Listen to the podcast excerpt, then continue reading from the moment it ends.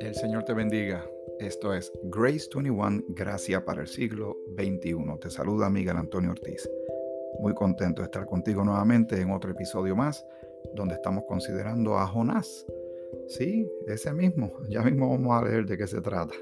Es bien reconocida esta historia. Hay muchas cositas, muchos detalles.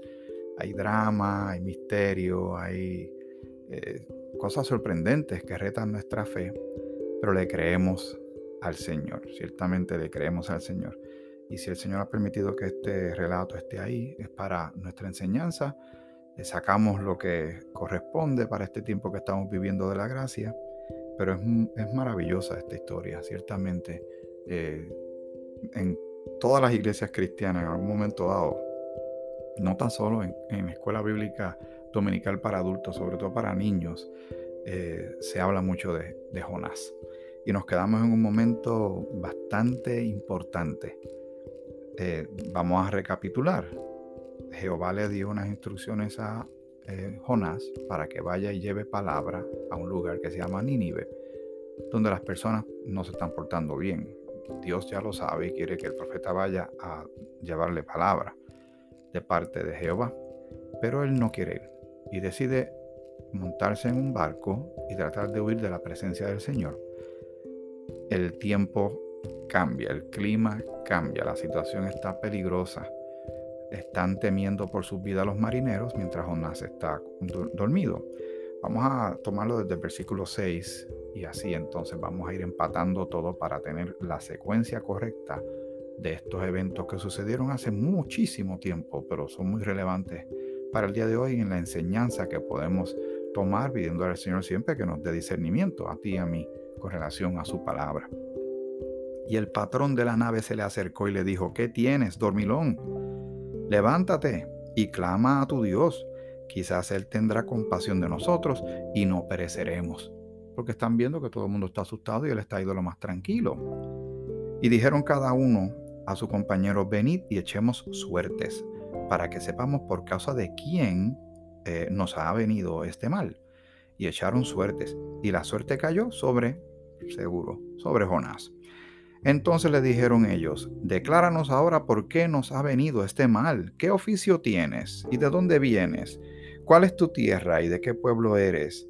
Así que es un interrogatorio bien fuerte, está todo el mundo, todos los ojos sobre la figura de este hombre, sobre Jonás. Está expuesto, no le queda de otra, va a tener que declarar. Y él respondió. Eh, y él les respondió, soy hebreo y temo a Jehová, Dios de los cielos, que hizo el mar y la tierra. Y aquellos hombres temieron sobremanera y le dijeron, ¿por qué has hecho esto? Porque ellos sabían que huía de la presencia de Jehová, pero él se lo había declarado. Y le dijeron, ¿qué haremos contigo para que el mar se nos aquiete? Porque el mar se iba em-, embraveciendo más y más. Él les respondió, tomadme y echadme al mar, y el mar se os aquietará porque yo sé que por mi causa ha venido esta gran tempestad sobre vosotros. Ahora vamos a ver qué sucede. Aquí fue que nos quedamos eh, más o menos, ¿verdad que sí? La vez pasada, sigamos este relato poderoso. Vamos a ver qué sucede.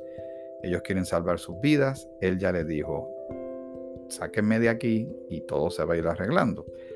Y aquellos hombres trabajaron para hacer volver la nave a tierra, mas no pudieron, porque el mar se iba embraveciendo más y más contra ellos. Trataron de llegar a una orilla. Él les dijo cuál era la solución. La solución era muy radical. Es un hombre en medio del mar, ¿verdad?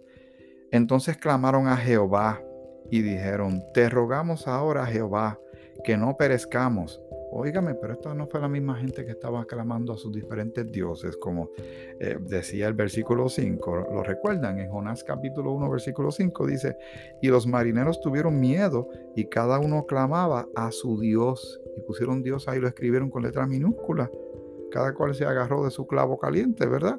Y echaron al mar los enseres que habían en la nave para descargarla de ellos. Todo el mundo estaba jalando para su lado y la parte espiritual de su fe se manifestó. Le estaban pidiendo a todos, pero no le estaban pidiendo al Señor de los cielos. Pero ahora sí, el versículo 14, qué cambio grande hubo de, circunstancias y de panorama.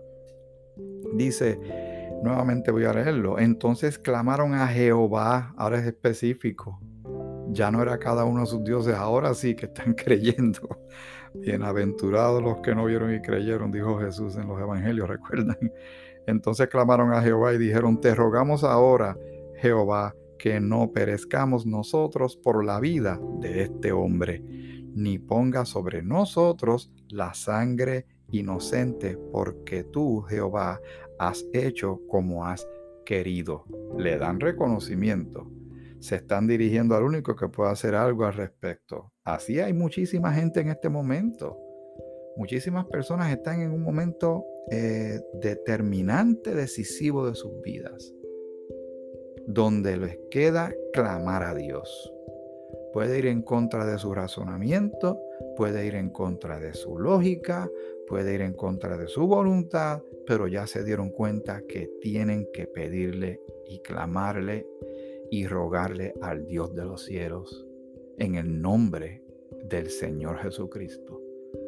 Sea, sea la buena o sea de otra manera, lo importante es que busquen del Señor a tiempo. Estas personas iban a morir, iban a morir sin fe, sin salvación. Y así hay mucha gente que viven hoy día, pensando que les queda un día más, pensando que me quedan muchos años de vida. Yo lo dejo para otro día. Nah, yo no creo en eso, yo no creo en pamplina. A Dios yo lo busco cuando lo necesite. Por ahora yo soy el capitán de mi vida. Y entonces sus vidas están metidas en una tormenta, sus vidas están zozobrando, se están hundiendo, van a naufragar, van a perecer porque están metidos en muchos asuntos, su mente está confundida, su corazón está con mucho dolor, muchos padecimientos, pero no acaban de clamarle a Dios, no acaban de creer y refugiarse en aquel que puede hacer algo al respecto, en aquel que puede cambiar sus vidas, puede liberarlos, puede darles paz. Todavía hay tiempo, todavía estás a tiempo de clamar a Dios. Pues estas personas ya se dieron cuenta, hay que pedirle a Jehová. Ellos no quieren morir.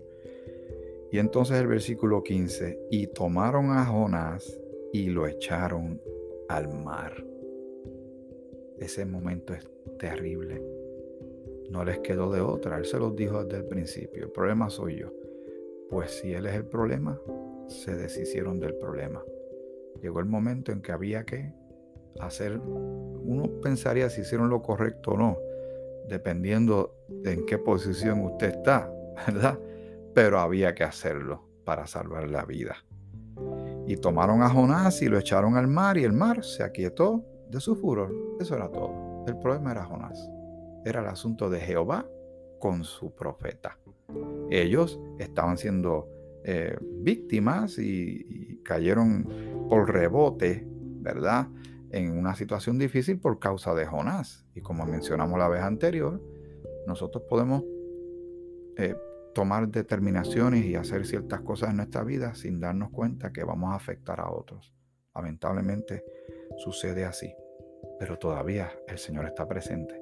Todavía hay esperanza. Todavía hay solución. Muy bien, pues tiraron a Jonás al mar. Recuerden, son otros tiempos, no hay guardia costanera, no hay chalecos salvavidas, no hay botes con, una cubierta de fiberglass, no hay radio para llamar, simplemente un hombre al agua, hombre al agua. Pero se aquietó el furor del mar, así que ellos estaban más, más tranquilos. El versículo 16, bueno, no tan tranquilos, dice aquí el 16, y temieron aquellos hombres a Jehová con gran temor y ofrecieron sacrificio a Jehová e hicieron votos. Así que se pusieron a hacer las cosas que ellos tal vez de oída sabían que hacían los que creían en Jehová, lo que hacía el pueblo de Israel, de alguna manera sabían que había que hacer algo, hay que hacer un sacrificio, hay que presentarle algo a Jehová. Estaban, estaban con gran disposición porque se llenaron de temor a Dios. Versículo 17, pero Jehová tenía preparado un gran pez. Estos de estos momentos poderosísimos de la escritura. Pero Jehová tenía preparado un gran pez que tragase a Jonás Y estuvo Jonás en el vientre del pez tres días y tres noches. Vamos por parte. Dios está en el asunto. Es muy poco lo que Jonás puede opinar.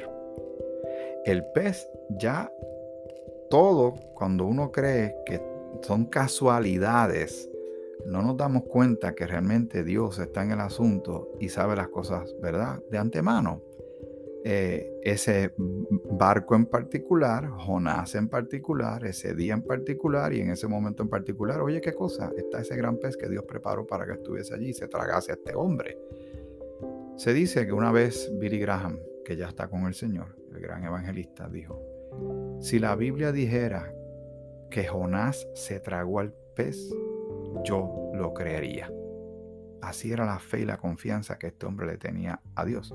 Pero la escritura dice que un pez, algunos dicen que fue una ballena, algunos de, es, es motivo de especulación. Lo que sí sabemos es que un pez, una criatura marina, se tragó a este hombre y lo va a tener dentro de él. Recuerden, se supone que hay un proceso de descomposición, se supone que él muera ahogado, se supone que los jugos gástricos que tenga este animal por dentro eh, deshagan eso para aprovechar, ¿verdad? El, festín, el manjar que tiene dentro. Pero es otro el plan que tiene Dios. Esto reta la fe, reta la lógica humana. Y ahí donde mucha gente se agarra diciendo, eso es imposible. Ese hombre necesita tener aire, eh, qué pez fue ese, qué tipo de pez. Mi Biblia de comentarios, la que tengo ahora delante de mí del pastor MacArthur, y también uso la, tengo la Biblia eh, de Scofield y hay más herramientas que uno podría utilizar, pero voy a aprovechar esta que tengo de frente. Y con relación al comentario del pez, que se ha especulado mucho con relación a lo que dice el versículo 17, dice así, no se sabe qué especie de pez era ya que la palabra hebrea para aludir a ballena no es la que se emplea aquí. Dios en su soberanía preparó, o sea, designó un gran pez para rescatar a Jonás. Al parecer Jonás se hundió hasta el fondo del mar antes de ser tragado por el pez. Eso lo vamos a ver en breve porque ahora en el tema que estamos considerando de lo que sentimos y lo que padecemos, este hombre está en graves aprietos. Y en el capítulo 2 vamos a, tener la bendición tuyo de leer la oración que este hombre que está dentro de un pez, que Dios trajo para que se lo tragase, eh, él va a ser hacia Dios, hacia Jehová. Mucha gente en esta hora se sienten tal vez como Jonás, metidos en algo del cual no creen que tienen salida, que solo les espera una expectativa terrible, un desenlace eh, no favorable, un, final malo, no, no como el que uno quiere, ¿verdad que sí? Eh, ¿Y cómo uno se siente en esos momentos? ¿Qué, pensamientos pasan por nuestra mente? ¿Qué sentimientos se quieren apoderar de nosotros en medio de adversidades? Son fuertes esos sentimientos. Pueden controlarnos, nos pueden quitar el sueño, el patrón de, alimentación. Nos, eh, la gente que está alrededor de nosotros se preocupa. Nosotros no, no queremos ver a nadie. Son muchas cosas que nos pueden pasar. Y el Señor lo conoce. Pero el Señor está ahí. Está para contigo, está para conmigo. Su mano no se ha cortado. Eh, tenemos al Espíritu Santo en nosotros, nunca olvidemos eso. Nada ni nadie nos puede separar del amor de Dios. Pero vamos a regresar a este instante, este, este evento submarino ahora, en el fondo del mar. Y está Jonás y está diciendo y va a decir lo siguiente, capítulo 2.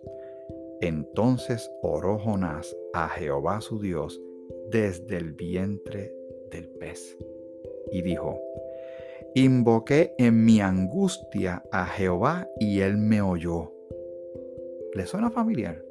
Sí, así mismo hablaba en los salmos, así mismo hablaba David y otros también han dicho lo mismo.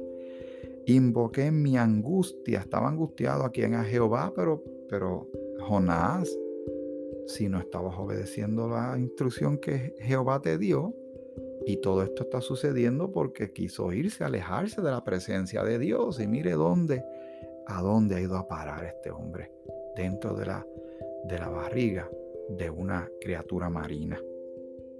Desde el seno del Seol clamé y mi voz oíste, porque él siente que se fue como para el mismo infierno, para un lugar de tormento. Mucho se ha especulado sobre esto que le está eh, hablando. Eh, en, la Biblia de comentarios dice, la frase no indica que Jonás haya muerto en realidad, ya que Seol se empleaba también como hipérbole en contextos que denotan una condición catastrófica muy cercana a la muerte, como dice el Salmo 33. Más adelante Jonás expresó alabanza por su liberación de la sepultura para confirmar que había, que había escapado de una muerte cierta. Pero vamos a seguir leyendo. Versículo 3, me echaste a lo profundo, en medio de los mares, y me rodeó la corriente. Todas tus ondas y tus olas pasaron sobre mí. Aquí da a entender lo que, lo que estaba sucediendo tan pronto él cayó en el agua. Como él estaba en una caída libre, en inglés le llaman un free fall, porque no tiene donde agarrarse. Recuerden, está en, líquido, está en, en agua y él es un peso que se va a hundir. Obviamente ahí aplica la ley de física. Pero más allá de la ley de física, es lo que está pasando en el ser de este hombre, en las emociones de este hombre, en el pensamiento de este hombre y cómo él está ahora delante de Dios. Esto es una buena escuela para ti para mí. ¿Cómo estamos tú y yo delante del Señor en medio de lo que estamos experimentando en este momento? No dejemos desperdiciar una gran crisis, como dijo una vez un político. Lo dijo un político, pero esa frase tiene mucho de verdad. Entonces dije, desechado soy delante de tus ojos, mas aún veré tu santo templo. Así que hay un elemento de esperanza en las palabras de este hombre. A pesar de las circunstancias tan adversas y peligrosas que él está experimentando, está dentro de un pez. Está en el medio del, dentro del agua, en el océano. Dice, las aguas me rodearon hasta el alma rodeóme el abismo. El alga se enredó a mi cabeza, así que de eso tiene que haber habido también allá adentro. Descendí a los cimientos de los montes. La tierra echó sus cerrojos sobre mí para siempre. Mas tú sacaste mi vida de la sepultura, oh Jehová, Dios mío. Él sabe lo, lo malo que se sentía, lo terrible de su situación, cuán profundo llegó al nivel de desespero, a nivel de angustia, pero él sabe que el Señor lo va a levantar, lo va a rescatar como va a rescatar tu vida y la mía y no nos va a dejar que zozobremos en medio de esta tempestad que estamos experimentando en este momento en el mundo. Nosotros nos agarramos de esa roca fuerte que es nuestro Señor y nuestro Salvador Jesucristo dice el versículo 7, cuando mi alma desfallecía en mí, me acordé de Jehová, y mi oración llegó hasta ti en tu santo templo. Los que siguen vanidades ilusorias, su misericordia abandonan. Mas yo con voz de alabanza te ofreceré sacrificios, pagaré lo que prometí. La salvación es de Jehová. Y cuando hice esa oración, que la escritura dice para este tiempo, orad sin cesar, que traigamos nuestras peticiones, nuestras oraciones y nuestras súplicas y nuestros ruegos con acción de gracia delante del Señor, que el Espíritu Santo va a llevar esa, esa oración delante del Padre con gemidos indecibles, que el Señor escucha, que podemos acercarnos al trono de la gracia de Dios. Entonces, mire lo que sucedió en el versículo 10 para ir terminando este eh, episodio. Y mandó Jehová al pez. Porque ¿quién trajo al pez? Jehová. Jehová trajo la situación, pero Jehová va a traer la solución a su debido tiempo. Todo a su debido tiempo. Este, este eh, hombre, este profeta, aprendió una lección. Pasó por la escuela dura de Dios, que a veces esa escuela es dura, pero se aprende y es necesario y moldea carácter. Y mandó Jehová al pez y vomitó a Jonás en tierra. Así de misteriosamente apareció esta criatura. El hombre estuvo ahí, eh, como dice la palabra del Señor en el versículo 17. Jehová tenía preparado un gran pez que tragase a Jonás y estuvo eh, Jonás en el vientre de pez, de este pez, tres días y tres noches. ¿Se parece a algo que usted ha escuchado antes? ¿Cuánto tiempo estuvo Jesucristo en la sepultura hasta que resucitó? Algo estaba sucediendo durante ese tiempo, eso es un buen tema para buscar en el futuro, pero fueron tres días, tres noches, el Señor resucitó. Así que esto es un tipo de Cristo. Así como vimos que José también es un tipo de Cristo que, que levantan a un eh, Salvador para salvar a la gente de un momento de gran peligro.